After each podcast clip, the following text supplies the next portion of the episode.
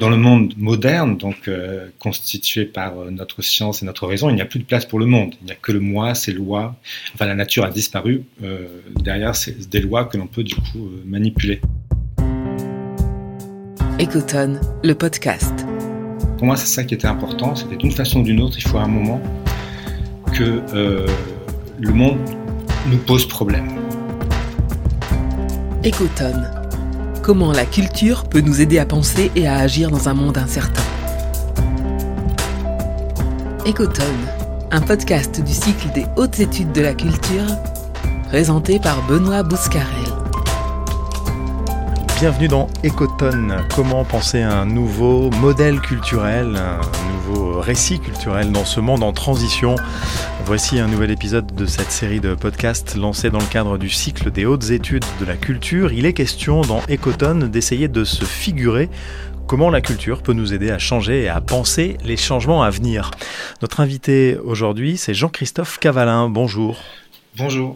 Vous êtes professeur de littérature à l'Université Aix-Marseille, spécialiste de la littérature française du 19e, responsable d'un master éco-poétique et création, auteur d'un ouvrage passionnant, Vallée Noire chez Biophilia, ouvrage qui a pour sous-titre Vers une écologie du récit. On va y revenir évidemment. À mes côtés pour vous interroger, Franck Bochard, bonjour. Bonjour Jean-Christophe, bonjour Benoît. Vous êtes euh, chargé des questions numériques à la Direction régionale des affaires culturelles Grand Est. Également autour de ces micros, on les entendra tout à l'heure. Corinne Dizrins, directrice de l'École nationale supérieure d'art de Paris-Cergy. Louis Robiche, régisseur général de la paroisse de Saint-Eustache. Arnaud Antolinos, secrétaire général du Théâtre national de la Colline. Et Isabelle Girousse, directrice de la communication de la Société du Canal de Provence et d'aménagement de la région provençale. Membres euh, tous et toutes et tous d'un groupe de travail du cycle des hautes études pour la culture qui auront également euh, des questions à vous poser, Jean-Christophe Cavalin, d'ici quelques minutes. Alors si vous souhaitez aller vers une écologie du récit, c'est sûrement que vous proposez dans Vallée Noire de, de replacer ou de questionner l'usage du récit dans différentes euh, périodes historiques. Est-ce que l'idée au bout du processus, Jean-Christophe Cavalin, c'est d'explorer la, façon ou les façons dont la littérature euh, joue un rôle en dehors du littéraire? Euh, oui, c'est-à-dire c'est plus exactement comment elle pourrait de nouveau jouer un rôle vraiment prépondérant dans la construction des lieux, de l'existence, etc. Alors qu'elle a eu tendance, et surtout depuis l'époque moderne, à se cantonner dans une espèce de textualisme ou de culture du texte ou de production de beaux objets et ne plus du tout entrer dans des réseaux de relations avec des formes de vie, et les formes de texte n'étant plus beaucoup en relation avec des formes de vie.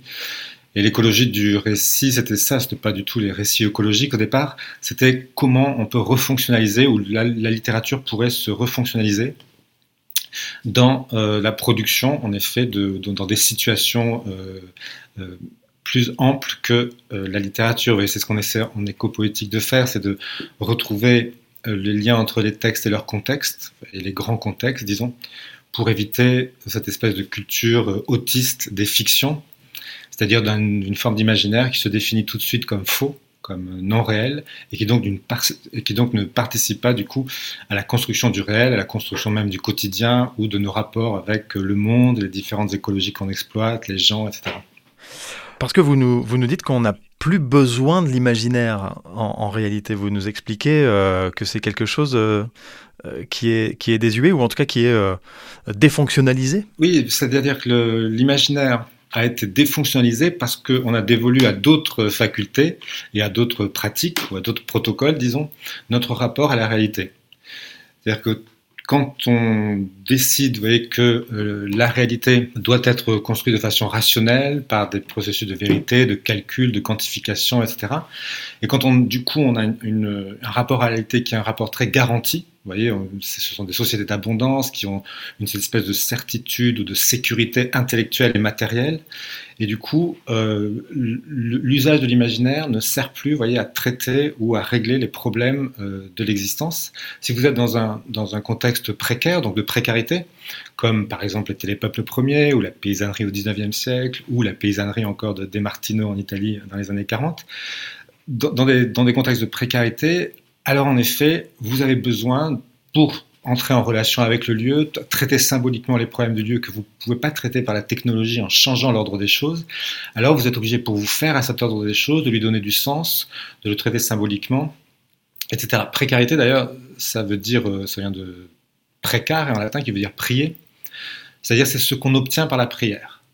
Et donc dans des contextes de précarité, on a l'imaginaire sert à avoir une relation avec le monde pour euh, pactiser, négocier, euh, obtenir ce qu'on veut, rendre quand on a fait des ponctions sur le, sur le, sur le lieu, ouais, rendre symboliquement des choses, etc. Alors que quand tout est garanti, voyez, quand on a pu changer l'ordre des choses, l'ordre humain, anthropisé, artificialisé, du coup, on oublie cette espèce de grand cycle ouvert qui était le cycle de notre rapport au milieu. Vous voyez, quand l'eau coule du robinet, on, ne prie pas pour qu'elle coule. Voyez, ou quand on va acheter une aile de poulet, on ne prie pas pour euh, pouvoir tuer un poulet euh, en allant dans la forêt.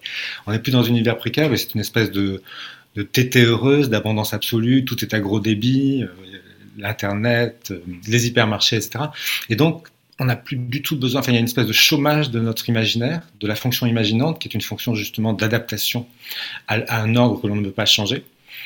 Et du coup, cet imaginaire est relégué dans la production de fictions qui sont posées comme fausses et ne participant absolument pas à une espèce de rapport quelconque ou de rapport signifiant avec euh, la réalité. Pourtant, on a, connu Jean-Christophe Cavalin récemment euh, de manière euh, universelle ou quasi universelle une période de précarité avec la pandémie. Il ne s'est pas passé grand-chose au niveau de l'imaginaire pourtant. Si, on a fait, on a, ça a été le règne de Diafoirus, disons. C'est-à-dire qu'on a eu une espèce de mythologie euh, médicale, ce qui s'est mis en place, qui n'était pas vraiment réel. On voit, enfin, vous il y avait des contradictions permanentes, etc. Mais il y avait une espèce de, euh, de culte de la médecine qui s'est instauré. Vous voyez, c'était des oracles qu'on, allait entendre, etc. Dont vraiment l'efficacité matérielle ou pragmatique importait très peu. D'ailleurs, comme dans une prière. Hein, dans une prière, ça, importe, le fait d'obtenir, ou dans la magie, le fait d'obtenir ce, ce, pourquoi on prie n'est pas important. C'est que ta volonté soit faite et, non la mienne. C'est se faire à l'ordre du monde et par une espèce de, ritualisation de l'incertitude, de l'inquiétude, etc. Et donc, il y a eu un imaginaire si médical qui s'est mis en place, très pauvre, bien sûr, parce qu'il est pauvre à l'instar de notre pauvreté symbolique, de notre misère symbolique, dirait euh, Stigler, bien sûr. Et, et euh, mais bon, Chateaubriand, euh, pour le choléra de 32, disait déjà, de 1832, disait déjà un peu la même chose, hein, que le choléra était très prosaïque par rapport aux vieilles pestes. Euh, Vous introduisez votre ouvrage euh, Vallée Noire sur une réflexion justement autour de, de la peur que vous souhaitez également recontextualiser, Jean-Christophe Cavalin? Mais c'est toujours ce même problème de, de l'existence du monde. Voyez, ce qui s'est passé, ce qui est très étrange dans, dans, dans la, le destin de la constitution moderne, disons, de, l'anthologie moderne, c'est qu'en fait, il nous est arrivé la même chose qu'aux animaux qu'on a domestiqués, c'est-à-dire qu'on a eu un effondrement esthétique terrible, enfin, un effondrement perceptif, parce qu'on ne craint plus de prédateurs. Donc on, s'aperçoit qu'on a perdu à peu près 80% de notre capacité de perception du monde, c'est-à-dire le monde existe 80% fois moins, parce qu'en effet, on n'est plus du tout attentif à ce qu'il y a autour de nous, parce que cet espace est sécurisé, vous voyez, on n'a plus de... Et donc, l'absence de la peur implique la disparition du monde et une espèce de clôture dans la domus de la, culture, dans la domus de notre quotidien artificialisé ou anthropisé, et plus du tout de rapport avec l'oikos, enfin avec le, milieu extérieur, etc. Ce qui est, bon, quand, quand j'ai décidé de commencer sur ce, sur ce motif de la terreur, je savais très bien que j'allais contre l'idée de François Terrasson, que pourtant j'admire énormément, euh, la peur de la nature, donc en, dans les années 80, en 88, je crois, qui dit justement le contraire, qui dit que c'est la peur de la nature qui fait que on, essaie de la surmaîtriser, de la contrôler de tous les moyens, parce qu'il y a cette espèce de phobie de la nature qui fait qu'on ne veut plus qu'il y ait aucune espèce de force qui ne vienne pas de nous, donc il n'y a plus de, force obscure de la nature, elle obéit à des lois, donc on peut la manipuler, etc. Et donc pour lui, c'est la peur en fait qui a créé notre euh, désir de contrôle. Et bon, bien sûr, quand je dis le contraire, on, a l'impression que du coup, c'est une contradiction et pas du tout en fait. Parce qu'en fait, les deux choses remontent euh, au même problème. Si vous regardez par exemple ce qui est important d'ailleurs pour nous, bizarrement, ce que dit Mélanie Klein du nourrisson quand il s'aperçoit que la mère ne fait pas partie de lui-même, c'est-à-dire quand il prend conscience de lui-même, du moi, en prenant conscience du manque de la mère, qu'elle est autre, donc la séparation moi-monde, si vous voulez. Ce qui est un peu en train de nous arriver là, quand le monde va commencer à se redresser contre notre propre puissance, on avait oublié que, enfin, on était comme dans une espèce de, d'illusion d'indépendance, d'autonomie absolue. Et en fait, cette autonomie est, une dépendance absolue, voyez, à nos moyens, de, à nos ressources, à, la, technique, etc. Et donc, Mélanie Klein dit que la première position du nourrisson, quand il prend conscience de lui-même comme manque du monde, c'est euh, c'est une position dépressive, ce qu'elle appelle de façon très belle une mélancolie euh, inascendo, donc. Et il a deux réactions. Il peut avoir deux réactions incontrôlées à cette position dépressive et de, dépression de manque, si vous voulez. Soit une, réaction paranoïaque où il projette toute la puissance dans l'extérieur, dans le monde extérieur, donc il devient pusillanime, il a peur de forces obscures, etc. Soit une position qui est un autre mécanisme de défense maniaque, ou donc mégalomane, si vous voulez, où il reprend en lui-même toute la puissance et il désire contrôler tout, le monde extérieur n'existe plus, sa psyché elle-même n'existe plus seulement le moi conscient, contrôlé, etc. Et donc ces deux positions qui sont des mécanismes de défense, on voit très bien que c'est en fait c'est la position un peu médiatisée entre François Terrasson et la mienne. C'est-à-dire pour moi, François Terrasson dont on parle de cette peur qui est la paranoïa, bien sûr, le, le, paranoïa de la nature, qui est un peu le monde comme on imagine de façon un peu caricaturale, mais le monde des prémodernes comme dit Jung, où tout leur inconscient est projeté sur l'extérieur, sur des forces obscures de la nature, et, et il n'y a plus de place pour le moi quasiment. Alors que dans le monde moderne, donc euh, constitué par euh, notre science et notre raison, il n'y a plus de place pour le monde. Il n'y a que le moi, ses lois. Enfin, la nature a disparu. Euh, derrière, des lois que l'on peut du coup manipuler. Et donc, en fait, c'est ce que dit Terrasson, cette idée que la peur crée le désir de contrôle. Mais le problème, c'est que quand le désir de contrôle est devenu une véritable réalité, du coup, en effet, il faut réinstaurer un peu de peur pour faire réexister le grand dehors, l'extérieur ou d'ailleurs le grand intérieur, l'énergie libidinale de la psyché qui est fort close, refoulée dans l'inconscient, etc. La, peur, de toute façon, est un sentiment dialectique qui fait exister le monde pour le moi. Pour, moi, c'est ça qui était important. C'était d'une façon ou d'une autre, il faut à un moment que euh, le monde nous pose problème. Question de Franck Bochard. Et ce désir de contrôle, justement, il a conduit à une nature incontrôlable. En, un sens, bien sûr, oui, par, une effet, parce que nous, on, a une causalité simple, euh, enfin, on pense en causalité linéaire, alors que bien sûr, les causalités sont rétroactives, enfin, par des bouclages rétroactifs. Donc, en effet, ce qui se passe en ce moment, c'est que euh, cette, puissance, du coup, qu'on a euh, appliquée contre la nature pour la réprimer, bien sûr, elle est en train de revenir comme ce qu'on appelle donc l'anthropocène, disons l'homme devenu force géologique, qui est un peu un, mythe absurde dans ces cas-là, mais c'est-à-dire que la nature, en effet, on a accru ses pouvoirs de nuisance, de toxicité, de dérèglement, bien sûr. Et c'est bien sûr à ça qu'on va, enfin, on va être confronté à ça. Et peut-être, du coup, en effet, l'usage du symbolique, ou ce que Lévi-Strauss appelait l'efficacité du symbolique, va, devoir rentrer en jeu quand on ne pourra plus contrôler, ou si jamais on ne peut plus contrôler. Alors, en effet, il va falloir juste faire avec cet ordre du monde déréglé en lui donnant du sens par euh, par des constructions imaginaires, par des, justement des récits de précarité, des espèces de négociations avec ce qu'on considère comme un réel que l'on ne peut pas changer, etc. c'est ce que fait euh, Lévi Brul a des, très belles pages sur la, paresse des modernes quand il s'agit d'expliquer la contingence. Pourquoi les, nous, on n'a pas besoin, quand quelqu'un se, se, prend une voiture sur la tête, pourquoi on n'a pas besoin de beaucoup d'explications? Parce qu'en fait, on peut changer tout ça. Et on peut sécuriser les routes, on peut faire des, on peut faire des, espaces divisés, etc. Donc, pouvant éviter jusqu'à un certain point la mort, les accidents, etc., du coup, on n'a pas à leur donner du sens. Si on ne pouvait pas, enfin, si on ne peut pas, alors en effet, c'est là où ben, il faut que l'imaginaire entre en compte pour produire de la signification. C'est ce qui se passe, par exemple, dans des situations de deuil de taille personnelle, c'est dans des moments où on ne peut absolument pas changer le fait qu'il y a eu cette perte, eh ben on se met à rêver, on se met à parler, euh, on se met à parler à des absents, on se met à regarder une paire de chaussettes comme si c'était un fétiche, un vestige qui, voilà, qui, qui, qui, a un but de personnalité. Voilà, donc en fait, l'imaginaire reprend un peu de son rôle. Si on prend une échelle un peu plus large, que se passera-t-il, que se passerait-il, euh, Jean-Christophe Cavalin, au moins dans le champ de la littérature, dans un monde qui échapperait ou qui échappera peu à peu à notre contrôle technique? Je ne sais pas du tout ce que ça peut faire. Je sais ce que ça a fait, si vous voulez. C'est ça qui est plus important pour moi. parce que nous, on, a créé un clivage dans, la culture littéraire, si vous voulez, entre les, traditions populaires, donc les récits populaires, et les, traditions euh, lettrées, si vous voulez. Les premières particulièrement orales et les secondes, bien sûr, exclusivement écrites, écrites carrément. Alors que, et si vous regardez les traditions populaires, les contes populaires ou ce qui se passe pour les enfants, la littérature pour les enfants, ça crée vraiment du milieu. Et quand vous parlez, euh, quand vous racontez l'histoire du loup et des petits cochons aux enfants, le loup, il existe, il est là, il pourrait être sur son lit, enfin, il fait partie il lui permet d'abréagir, comme on dit, ses propres fantasmes, ses propres peurs, ses propres terreurs, et du coup euh, créer son environnement. Les contes populaires, c'est la même chose. Si vous regardez Podane, par exemple, dans telle ou telle région, c'est chaque fois relocalisé, resitué. la petite maison de Podane, elle est toujours dans un bois que tout le monde connaît, etc. Et plus exactement, ils ont toujours à voir avec les, lieux ou les écologies que euh, ces populations exploitent, si vous voulez.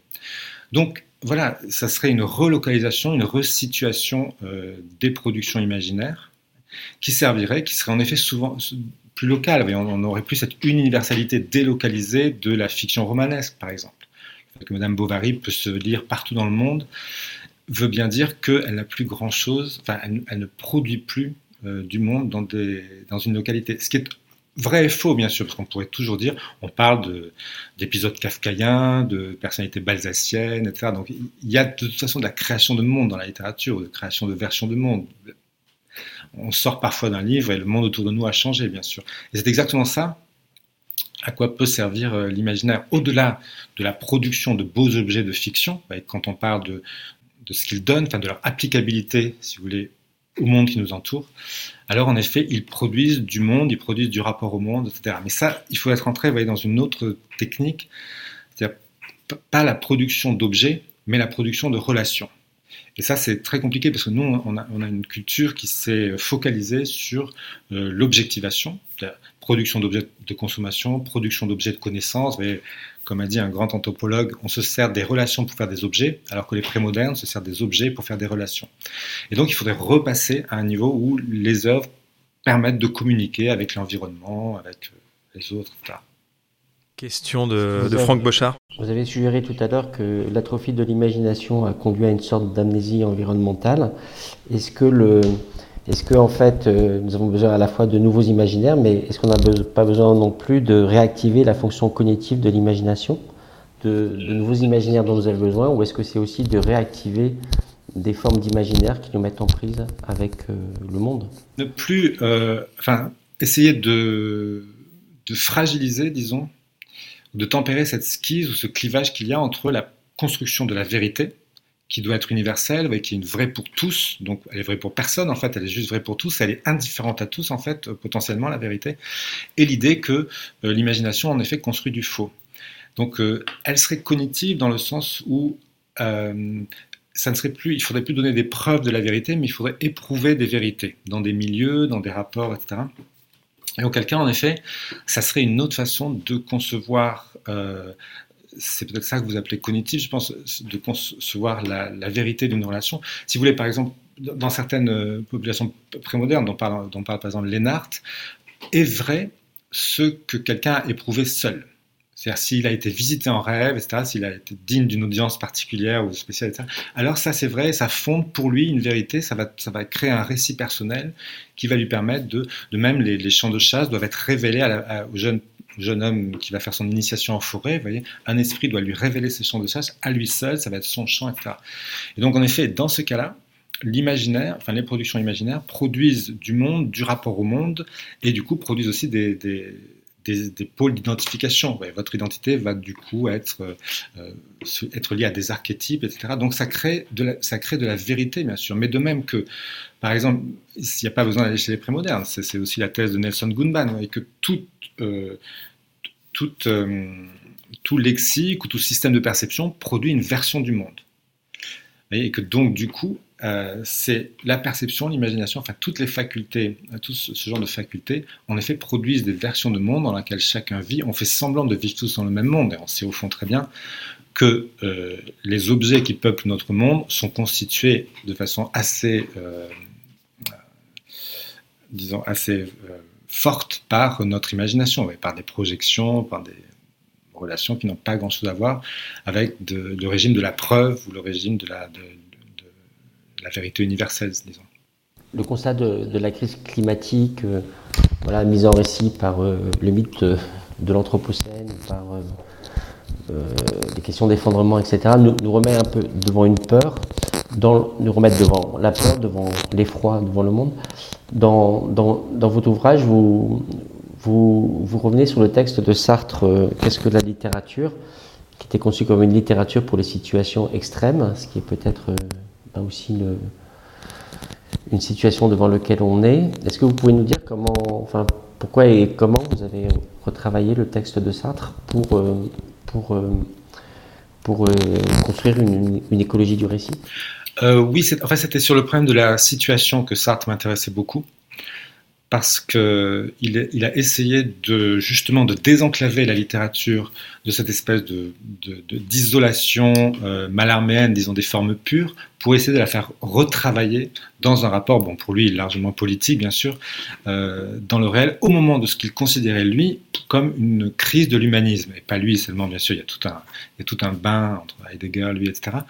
Donc cette espèce, et bon pour lui le type même de la la preuve que l'humanisme était en crise, c'est-à-dire que, l'humanité de l'homme n'allait plus de soi, qu'il fallait donc qu'il y ait une, sorte de nouvelle anthropogénèse, qu'on reproduise l'homme qui était en crise. C'était bon le fait de l'occupation, la torture, etc. Et le fait que par exemple dans la torture, pour lui, il y avait ce qu'il appelait une irruption de l'absolu dans le relatif. C'est-à-dire si l'homme parlait, le bourreau essayait de prouver à la victime que l'homme n'existait pas et qu'il n'y avait aucune dignité humaine, et si si la victime parlait, alors l'homme était détruit. Et donc Sartre dit, euh, tous les soirs, dans, toutes les, dans les caves de Paris, on savait que l'homme était en jeu et pouvait soit être vérifié, disons, produit, soit détruit. Et c'est intéressant parce que jusque-là, pour lui, l'humanisme, ça allait de soi, l'humanité de l'homme allait de soi, alors que là, devant l'horreur de, la torture, et qui plus tard, bien sûr, pour Adorno sera l'horreur des camps, euh, l'humanisme n'allait plus du tout de soi. Donc il y avait cette espèce de crise. Et ce qui est intéressant pour nous, c'est que ça m'a permis de penser que peut-être qu'il faudrait repenser la littérature maintenant dans une autre type de crise qui n'est plus du tout la crise de la condition humaine, qui n'est plus assurée, qui n'est plus garantie et qui doit, qui doit être, enfin, dont, dont l'absolu doit s'instancier dans un moment dont l'absolu doit être instancié dans un moment relatif dans l'histoire, comme une scène de torture, c'est le fait qu'en effet la Terre est, vraiment à la torture. Et pendant qu'on parle, là, il y a des milliers de, poissons, de crustacés, d'oiseaux qui meurent dans des débris de plastique, etc. Et c'est en ce moment. Et, donc, il y a quelque chose qui a à voir non plus avec la condition humaine, mais la condition terrestre qui n'est plus garantie. Il y a cette peur possible de, de perdre euh, tout ce qui faisait la beauté, donc la biodiversité ou simplement le caractère euh, vivable euh, de l'existence terrestre. Et du coup, comment enrôler la littérature ou comment faire participer la littérature, comme vous le, voulez Sartre, comment la resituer dans cette espèce de drame du vivant ou drame de la condition terrestre. Donc c'était une espèce de, enfin, repenser, si on veut, l'engagement dans un contexte de crise écologique. C'était mon idée sur la lecture de Sartre l'humanité est en quelque sorte en guerre contre la nature, que les moyens qui ont été développés pendant les guerres mondiales, euh, comme euh, par exemple euh, les armes chimiques, ont été utilisés contre la nature. Donc il y aurait un sorte de lien comme ça entre. Enfin, lié, oui, à, la guerre en fait, une forme de guerre. C'est une évidence, si, vous voulez, c'est le problème nature-culture. Si vous, la première définition, c'est que la nature, c'est la non-culture, et que la culture, c'est le dépassement, voire bien sûr euh, l'extinction ou l'effacement euh, de la nature. Il est vrai que la culture occidentale, euh, je dis souvent ça à mes étudiants pour m'amuser, est assez antibiotique, c'est-à-dire elle est contre le vivant. Il s'agit de rien de vous prenez la figure de Descartes par exemple, avec la crise du malin génie, tout serait faux, donc je n'ai plus de corps, mais j'en ai pas besoin. Bref, il ne reste plus que l'esprit. Et du coup, c'est une culture qui se garantit par une espèce de forclusion de tout ce qui serait le naturel, le, vécu, le vivant, etc. Et qui se forclôt dans une espèce d'intellectualisme euh, artificialisé, encore une fois. Euh, ce qui rappelle un peu Ferenczi, vous voyez, dans des moments de trauma pour Ferenczi, il y a un clivage qui se crée, on anesthésie complètement la partie qui peut souffrir, elle n'existe plus et on ne vit que par la tête, disons. Et donc, et donc en effet, dans ce cas-là, le royaume de l'esprit contre le royaume de la matière, que ce soit chez Descartes ou plus tard, il y a quelque chose d'antibiotique, en effet, euh, dans la culture, si on veut. Ce qui est intéressant, enfin, ce qui est, dommage, bien sûr, dans la culture moderne, c'est qu'elle elle est à un seul temps. Elle n'a que cette façon de dépasser la nature. Elle ne, ne, conçoit pas, enfin, elle construit son ordre, sa convention, ses règles, etc., contre une espèce de, je sais pas, ce qu'on appelle désordre, sauvagerie naturelle, comme si, bien sûr, entre parenthèses, la nature était désordonnée, il n'y a rien de plus ordonné, mais et ce qui est, dommage, c'est que ce n'est pas un moteur à deux temps qui fonctionne sur un moment de singularisation de l'expérience humaine et un moment de recontextualisation dans un ordre qui précède qui, qui entoure, disons, l'ordre humain. Parce que si vous regardez, par exemple, dans, les textes, euh, enfin, Naven, par exemple, dans les textes de l'anthropologue Bateson, il montre que comme, comment les sociétés prémodernes, par exemple, équilibraient toute une série de pratiques qui étaient différenciantes, humaines, donc qui étaient culturelles, l'économie, les, règles de mariage, les règles d'échange, euh, le langage bien sûr. Et donc toutes ces, toutes ces pratiques étaient euh, singularisantes, elles singularisaient l'anthroposphère, disons une vie humaine, des modes de vie humains. Et puis il y avait des techniques au contraire qui étaient généralisantes, c'était les moments rituels, qui replongeaient l'homme, qui étaient désanthropisants souvent, qui replongeaient l'homme, on mimait des animaux, on faisait des danses rituelles, etc., qui replongeaient l'homme, donc encore une fois, dans ce temps du mythe, dans cette espèce de premier ordre des choses créatif dont pouvaient ressurgir des, différences, où tout était personne, avait des plantes, des animaux, les esprits, tout ça. Et donc il y avait une espèce de jeu dialectique dans la culture de ces gens que l'on dit plus sauvages, naturels, bien sûr, c'est bien sûr complètement idiot, qui fait qu'ils ils avaient une espèce de vraie structure duale où ils savaient faire partie d'un ordre et ils savaient pourtant alterner avec la production d'un ordre humain. Et ce qu'on n'a plus beaucoup, c'est cette conscience que les deux sont euh, compatibles. Qu'il faut jouer justement sur ces deux tableaux, la création d'un système humain et le respect d'un environnement de ce système humain, parce qu'il y a des formes de contractualité qui nous lient à notre environnement et pas simplement des contractualités entre personnes, entre sociétés, politiques, etc. donc c'est un, un jeu incroyable, mais très intéressant. Il faut ni dissoudre l'humanité dans la nature, bien sûr, ni complètement absoudre l'humanité de la nature, c'est-à-dire la, la, l'absolutiser, enlever toute forme de relation, de lien, parce que c'est ce que veut dire absolu, entre elle et la nature. Parce que l'homme, bien sûr, est un homme, mais c'est un vivant humain, comme on dit maintenant. Donc il y a au moins quelque chose qu'on a en commun avec tout le reste, c'est d'être vivant. Les politiques culturelles sont, nées aussi après la Deuxième Guerre mondiale, euh, en opposant justement euh, la culture à la barbarie.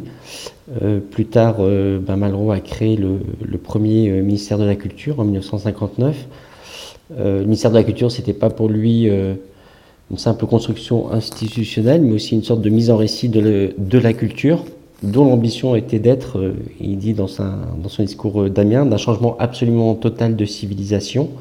Il semble qu'on soit à nouveau devant ce type de défi ou d'enjeu. Qu'est-ce que donnerait, en quelque sorte, si on jouait un petit peu à faire une critique, une éco-critique du, discours culture, sur la culture de Malraux, est-ce que, est-ce que, est-ce que ça nous, offrirait des, voies pour repenser justement autrement ce, rapport à la nature? Oui, ce, rapport à la nature, je ne sais pas, mais ce rapport au lieu et aux situations locales, ça sûrement. Parce que cette espèce de, haine de Malraux, enfin de haine d'ailleurs, qui était largement euh, motivée par, toute une espèce de, pensée euh, sa pensée moderne, sa haine pour le, la, province, voyez, le vide, l'ennui de la province, qui doit du coup euh, cultivé euh, par un ministère et qui doit s'occuper de, cultiver euh, la province, de faire recirculer le sang de la culture dans la province, c'est typiquement quelque chose qui, en effet, fait partie de la crise contemporaine. Si on reprend, si vous me permettez, je vais juste reprendre un tout petit peu d'où vient la pensée de Malraux sur la culture, justement, c'est cette idée pour lui que dans les cultures traditionnelles, dit-il, il y a une alternance donc, entre les temps de travail et les temps de ce qu'il appelle les fêtes religieuses. Ces fêtes religieuses disparaissant, ça c'est tout ce qu'on appelle les dévotions populaires, les cultures locales, etc. Du coup, on n'a plus que les temps de travail et puis le vide, qui va être rempli par le loisir, si vous voulez. Donc, ce vide encore augmenté par l'ère de la machine, bien sûr, qui démultiplie, euh, démultiplie la productivité, donc libère un peu du temps soi-disant, pour euh, homo laborans, quoi, pour l'homme qui travaille. Et donc, du coup, on a un vide. on a le travail et le vide. Ce qui veut déjà dire, bien sûr, qu'il y a une espèce d'universalisme de, la culture occidentale qui a enlevé complètement tout ce qui pouvait être les traditions populaires, etc. Si on, a un vide, c'est qu'on a eu une espèce de monoculture euh, qui, correspond très exactement d'ailleurs à, la monoculture de plantation de la décolonisation, ou, d'ailleurs de l'institution du, christianisme des monothéismes par rapport au paganisme, aux petits dieux des lieux, la multiplicité des dieux, qui ont été complètement euh, déboisés ou désherbés au round-up par toutes ces religions ou tous ces dispositifs universalisants, que ce soit le christianisme, euh, la démocratie, euh, les démocraties, le capitalisme, etc. Et donc voilà, on a le travail et le vide. Et dans ce vide, pour euh, Malraux, qui est très malin sur ça, il dit c'est pas du tout, ça va pas du tout être l'ère du matérialisme. Au contraire, ce vide va être rempli par une espèce de crue, de déluge, de rêve instinctuel produite par les machines à rêve, vous voyez, des grands nouveaux moyens de communication. Donc en fait, on va se retrouver avec une espèce de marée instinctuelle et bien sûr, pour Malraux, toute la civilisation, qui dans ce cas-là Freud, toute la civilisation a pour objet de sublimer les instincts, donc de les refouler, réprimer en, leur, en, en changeant la destination, disons, en en faisant donc du sublime ou de la sublimation par rapport à l'énergie instinctuelle et qu'on libère de son but instinctuel. Donc en fait, Malraux l'entreprise de Malraux, l'espèce d'universalisme de Malraux, ça va être contre cet universalisme immédiat dont il parle, qui est l'universalisme de l'instinct. Et contre ça, et là c'est là où ça devient génial dans le, discours de Malraux, la culture pour lui, la vraie culture, la culture de l'esprit, de la noblesse, donc la culture en fait sublimante, enfin de la sublimation bien sûr, c'est en fait ce qu'il appelle la métamorphose des dieux, c'est-à-dire c'est une reprise de tout ce qui était du culte, qui est passé par la mort, auquel on ne croit plus, et ça devient de la culture. Donc on, en passe d'une culture du culte à un culte de la culture, disons. Donc tous les dieux qui sont morts, en particulier les dieux grecs qui étaient dans les temples, vont se retrouver au musée. Ça c'est pour lui l'œuvre de la Renaissance, très importante. Ça a été de faire que toute euh, la, cultualité gréco-latine s'est retrouvée comme euh, dans une espèce d'esthétique moderne, comme culte du beau, et donc bien sûr l'esthétique euh, moderne, donc du, beau, du beau désintéressé, non pulsionnel bien sûr, etc. Et pour lui, ce qui est magnifique pour lui dans l'âge moderne et dans le XXe siècle en particulier, c'est qu'il va beaucoup plus loin que la Renaissance. il, il fait vraiment une culture universelle dans le sens où il reprend toutes les cultualités anciennes, que ce soit la Bycinie, l'art nègre, etc. Donc tout l'art mondial est plus simplement occidental ou gréco-latin. Et donc, il, il en fait non plus des cultes locaux, parce que c'est ça l'idée. Euh, Apollon, euh, un masque nègre, ce sont des cultes locaux qui ont participé à un rapport au lieu. Il en fait au contraire une culture universelle, c'est-à-dire qu'il y avait des cultures vécues, subjectives, et il en fait des objets de notre culture, des objets de la culture occidentale, assimilante, universalisante, etc. Et c'est bien sûr cette culture ce qu'il appelle le musée imaginaire, c'est-à-dire c'est une espèce de composé de tous les anciens cultes devenus cultes. Encore une fois, ça, veut dire quoi? Ça veut dire qu'on n'y croit plus, on les admire. Donc c'est un culte de l'admiration sublime, etc. Mais ça ne crée plus de réalité, c'est ce qu'on disait tout à l'heure, ça, ne cultive plus des lieux. Et parce que cultiver, ça veut dire, euh, au départ, ça vient de colo, latin, colo, colui, cultum, ça veut dire habiter, résider. Colo, ça donné coloniser, par exemple. Donc c'était au départ, la culture, c'est ce qui permet, comme l'agriculture d'ailleurs, d'entretenir un lieu où on habite. On le cultive avec des dieux, avec des, avec des charrues, c'est un peu la même chose, c'est un système, un réseau de relations.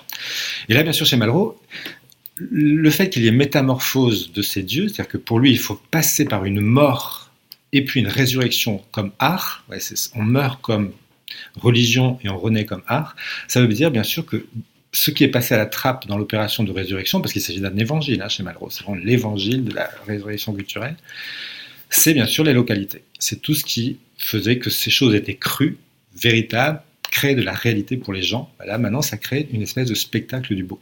Et bien sûr, c'est ça qu'on impose ou qu'on va euh, répandre sur la province. Non plus sur les provinces qui avaient elles-mêmes leur production locale, leur, petite, leur danse, etc. Et ça, cette province-là, ou ces provinces-là, elles ont été bien sûr euh, longuement euh, effacées par le 19e siècle. ça commence avec les chemins de fer, puis ça finit par l'instruction publique, etc. de, de Sand à peu près à Jules Ferry. Et, donc, bien sûr, quand on a déculturé tout ça, quand on a enlevé, euh, quand on a désherbé ces cultures locales, ben, il faut du coup une culture qui est universelle, qui est cette, culture universelle du beau, où toutes les anciennes religions du monde ont participé à ce grand musée imaginaire qui va, qui va se superposer et qui va devoir normalement lutter contre euh, les grandes machines à production de rêves instinctuels, la télévision, le cinéma hollywoodien. Il faudrait une sorte de métamorphose du musée imaginaire. Donc aujourd'hui, en lien avec euh, le local, la question des lieux, des écosystèmes. Oui, parce qu'il faudrait vraiment, euh, enfin, il faudrait voir si dans les lieux culturels, il y a une culture des lieux. C'est ça le problème. Est-ce qu'on a une culture du lieu où on est quand on est dans un lieu culturel dans telle ou euh, région, si vous voulez Mais c'est marrant, rien que l'idée de parler de scène nationale, c'est marrant quand on y pense. Parce que dès qu'il y a scène, bien sûr, il n'y a plus participation, ce n'est plus participatif. Donc, en fait, on représente dans les régions des scènes, c'est-à-dire des, des, récits ou des fictions qui sont nationales, voire universelles d'ailleurs. Et du coup, le, spectateur qui assiste à ça, la scène, ce n'est pas son lieu de vie. C'est le lieu de la représentation. Il n'y a pas de présence pour lui. Il participe pas. Euh, son lieu n'est pas là. La scène, c'est un lieu fictif. C'est pas le lieu. La scène, elle se surimpose à un lieu réel, qui serait telle ville de province, par exemple, et elle l'efface complètement. Et c'est bien sûr là, sûrement vers là. Après, ce n'est pas du tout mon, mon domaine, mais c'est bien sûr vers là qu'il faudrait réfléchir.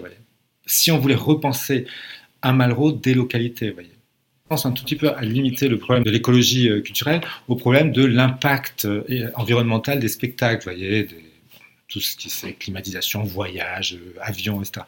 Bon, c'est important, bien sûr, mais c'est un peu du pharisianisme. Ça, ça c'est vraiment des, questions de restriction, de prescription, etc., qui ne changent absolument pas euh, les imaginaires et qui changent au fond pas du tout les dispositifs, parce que ça sera toujours des spectacles d'ailleurs qu'on montrera dans certains lieux, etc. Donc, en fait, c'est ça, c'est ça la double entrave ou le problème. C'est qu'on ne pourra pas faire des spectacles qui n'ont pas d'impact environnementaux si on ne change pas complètement la conception qu'on a du culturel. Oui, qui passe après une culture de la relation, par une culture des liens, y compris avec euh, le non-humain, avec euh, l'écosystème, avec le enfin, ce qu'on appelle le territoire. C'est vraiment la culture comme elle servait. Si vous voulez, si vous prenez des, je sais pas, chasseurs-cueilleurs ou des, paysans du 19e, mais encore une fois, avec tous les récits qu'ils se racontent, ce sont des récits qui leur permettent, en effet, d'avoir un rapport avec les écologies qu'ils traitent. Mais ne serait-ce, par exemple, que l'exemple un peu à tarte à la crème de l'art pariétal.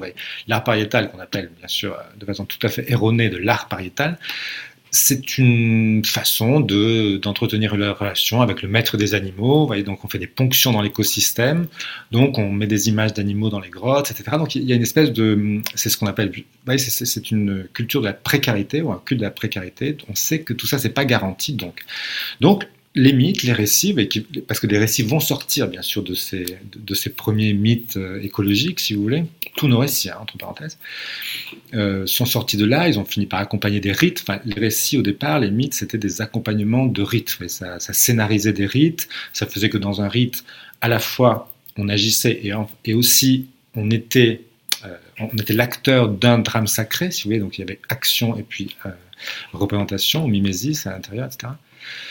Donc voilà, c'est là comment euh, la culture pourrait retrouver en effet cette culture des territoires, disons, ou si, on veut être, si on veut être plus deleuzien, de la déterritorialisation subjective, disons, pour en effet faire des espèces de machines euh, euh, existentialo-culturelles dans les lieux où il y aurait en effet les plantes de la région, les animaux, la tradition, les histoires, les techniques, enfin tout, serait dans une espèce de, production où et du coup, bien sûr, il ne s'agirait plus de représentation de fiction. Et en fait, il ne s'agit pas non plus, euh, je vais, employer un mot totalement à la mode, mais il ne s'agit pas non plus de patrimonialisation des régions, du régionalisme. Pas du tout ça. C'est plutôt, euh, je ne sais pas si vous connaissez un peu la, culture du, l'écoféminisme, c'est du très à la mode en ce moment. Euh, c'est le reclaim. C'est-à-dire, il faudrait reclaim, ça veut dire à la fois se réapproprier, revendiquer ou réinvestir. Réinvestir au sens euh, à la fois investir un lieu, justement, enfin occuper un lieu qu'on avait perdu, et puis réinvestir au sens freudien de un afflux pulsionnel, voyez, un afflux libidinal qui change à la fois l'objet et vous-même dans votre rapport à l'objet. Donc il faudrait réinvestir euh, les localités, disons, les territoires, par cette, espèce d'imaginaire en leur redonnant euh, du sens. Mais c'est après, en fait, quand je dis il faut, il faut, tout ça, c'est absurde. Hein, c'est un rêve qui n'a rien de. c'est une espèce de direction qui serait euh, inversée la, la, la, la, monoculture universelle, la monoculture de l'universalisme euh, de Malraux, qui avait un adversaire qui était aussi un universalisme. Mais dans un, dans, un, dans un contexte où pour lui, il y avait un vide c'est sur ce vide qu'il faut travailler, bien sûr. Une question de Corinne Dizrins, directrice de l'École nationale supérieure d'art de Paris-Cergy. Oui, bonjour, euh, c'est Corinne. Vous avez cité comme ça différents euh, penseurs, chercheurs. J'aimerais savoir si euh, le, travail de pensée que Isabelle Stengers a élaboré euh, vous a influencé, vous intéresse, notamment aussi le travail qu'elle a fait autour de Whitehead, euh, du sens commun. Est-ce que son, voilà, ça m'intéresserait de vous entendre. En effet, ne serait-ce que dans la, notion de, cosmopolitisme, et puis peut-être quelque chose dont j'ai pas assez parlé et qui est en effet très intéressant chez Isabelle Stengers, c'est cette idée de, oui, parce que quand on dit, quand je dis que hum, on est on, est construit du monde par des vérités, par de la rationalisation, enfin la, notion Weber hein, sur le désenchantement du monde. Donc, c'est un peu faux, bien sûr. Ce qui est intéressant, c'est de voir qu'en fait, on investit beaucoup, mais on investit que des objets manufacturés. C'est ce qu'on appelle la sorcellerie capitaliste, disons. Est-ce que euh, ce que Benjamin appelait un peu la, le sex appeal de l'inorganique, bizarrement, l'homme moderne, pour des raisons d'ailleurs qui, peuvent s'expliquer, justement, et qui en particulier sa tendance antibiotique, ne, ne projette que dans des machines. Des robots, des iPhones, des écrans, etc. Là, il y a vraiment beaucoup d'affect, beaucoup d'investissement euh, libidinal qui se crée, beaucoup de réseaux d'identification, etc. Et donc, il y a toute une... Bon, c'est ce que déjà on appelait la féerie de la marchandise, vous voyez, chez, dans le capitalisme. Il y a, une... Enfin, chez, chez, Marx, cette idée qu'en fait, toute notre féerie, tout notre rapport, euh, tout notre libido, bizarrement, est passé dans les objets. Et en revanche, on n'a plus beaucoup tendance à, projeter dans les rivières, dans les lieux, dans les arbres, dans les chiens, dans les, dans les choses qui sont autour de nous, si vous voulez. Et donc, en fait, on s'est enfermé dans cet univers où, dans cet univers qui est, euh, enfin, dans cette sorcellerie, qui est une sorcellerie de l'inorganique, justement, d'où, bien sûr, la grosse réaction commerciale du bio, mais, ça veut bien dire ce que ça veut dire. Et en ça, en effet, le, euh, travail de, de, Stenger est intéressant parce qu'elle va à l'encontre de cette idée que, euh, d'ailleurs, de façon concerne un peu avec Malraux sur ce point-là, euh, le fait qu'on serait dans une société matérialiste, euh, déspiritualisée, etc. Au contraire, il y a une captation des imaginaires, une captation très forte et surtout une espèce de, stratégie de la captation des imaginaires par euh, les objets du capitalisme, donc ce qui se vend, quoi, ce, qui peut être marchandise. Ce qui est marchandisable, marchandisable alors cela, il faut qu'il capte toute l'afflux imaginaire que l'on peut mettre dans les, choses, si vous voulez. C'était déjà un tout petit peu, dans un autre contexte, en tout cas sur un autre paradigme, c'était déjà l'idée de, de, sur la société du spectacle, cette espèce de captation de la vie, c'est l'image de, la vie dans laquelle il n'y a plus que la vie des images, qui est bizarrement aussi une petite critique des spectacles, mais ça, on pourrait y revenir. Mais voilà, je ne sais pas si j'ai répondu à votre question, qui n'était pas du tout petite, elle était plutôt grosse. Peut-être aussi cette question. Euh, euh, je crois que c'est dans son titre qu'elle mettait quand elle travaille sur Whitehead, euh, les ruminations du sens commun, quoi. Cette question de où, en est-on avec cette question du sens commun? Alors, vos réponses traversent ça, mais je pense qu'on est dans un moment où il est très difficile de s'approprier euh, de, ouais, de s'approprier cette notion du sens commun et, et, et, d'agir face à ce sens commun, ou en tout cas à une, à une conscience euh, qui pourrait être euh, partagée du sens commun. C'est intéressant cette histoire, parce que si vous, si vous prenez l'esthétique de Kant, enfin surtout relu par Anna Arendt, mais le sens commun, donc le sensus communis, c'est le sens du beau, et qui pour lui est le début de la euh, sociabilité. Euh, donc, si vous voulez, euh, il y a peu de choses pour lui. Enfin, pour lui le fait que quand on, trouve que quelque chose est beau, il faut que tout le monde soit d'accord avec nous. Il y a une exigence d'universalité dans le jugement de beau, dit-il.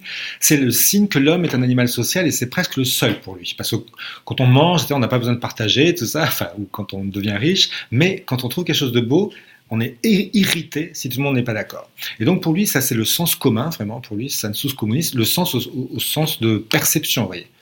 Euh, donc là, c'est une perception où il y a une exigence d'universalité, mais bizarrement, cette exigence d'universalité, vous voyez, implique un beau universel, implique un beau désintéressé. C'est-à-dire, en fait, euh, ça doit être beau pour tout le monde, presque plutôt que pour moi. Donc il est un peu jaugé sur une espèce de vérité universelle, et c'est le problème de, ce sens commun dans euh, le sens commun, qu'on le veuille ou non, et c'est le gros problème du sens commun euh, à l'heure actuelle, c'est que c'est une espèce de dérivé de l'universalisme. Et dans un moment où on remet vraiment en cause l'idée euh, de l'universalisme comme constituant une vérité universelle vraie pour tous, c'est-à-dire pour personne, et donc pas située dans un corps, pas située dans des histoires, etc., ça devient très. Enfin, le sens commun, du coup, devient quelque chose qui est à double tranchant, je trouve. Je ne veux pas parler au sens sous privatus euh, du fou qui se suffit, enfin, pour qui il suffit d'avoir raison lui-même, si vous voulez. Parce que ça, c'est l'image de la folie, en effet, pour Kant, au contraire du sens commun. Mais tout de même, euh, ça, pose un problème parce que c'est toujours pensé, même ne serait-ce que les objets culturels, sur un horizon universaliste. C'est ce qui, après tout, quelque chose qui peut être euh, jugé beau par tous, et quelque chose qui pourrait être apprécié dans un rapport plus quotidien, plus local, etc., c'est un peu, c'est pas la même chose pour moi. Merci beaucoup Jean-Christophe Cavalin d'avoir répondu à nos questions aujourd'hui pour le cycle des hautes études de la culture et merci Franck Bochard d'avoir rendu possible cette rencontre. Merci. Ecotone, un podcast produit par l'Onde Porteuse et imaginé par Louis Robiche, Franck Bochard, Corinne Dizrins, Arnaud Antolinos, Nathalie Joffre, Pierre Paturo-Miran et Isabelle Girousse pour le cycle des hautes études de la culture du ministère de la Culture. Un podcast soutenu par le ministère de la Culture, la Direction régionale des affaires culturelles Grand Est, les laboratoires Théâtre, l'École nationale supérieure d'art de Paris-Cergy, le Théâtre national de la Colline, Clermont-Auvergne Métropole, la Société du Canal de Provence et d'aménagement de la région provençale et la paroisse Saint-Eustache.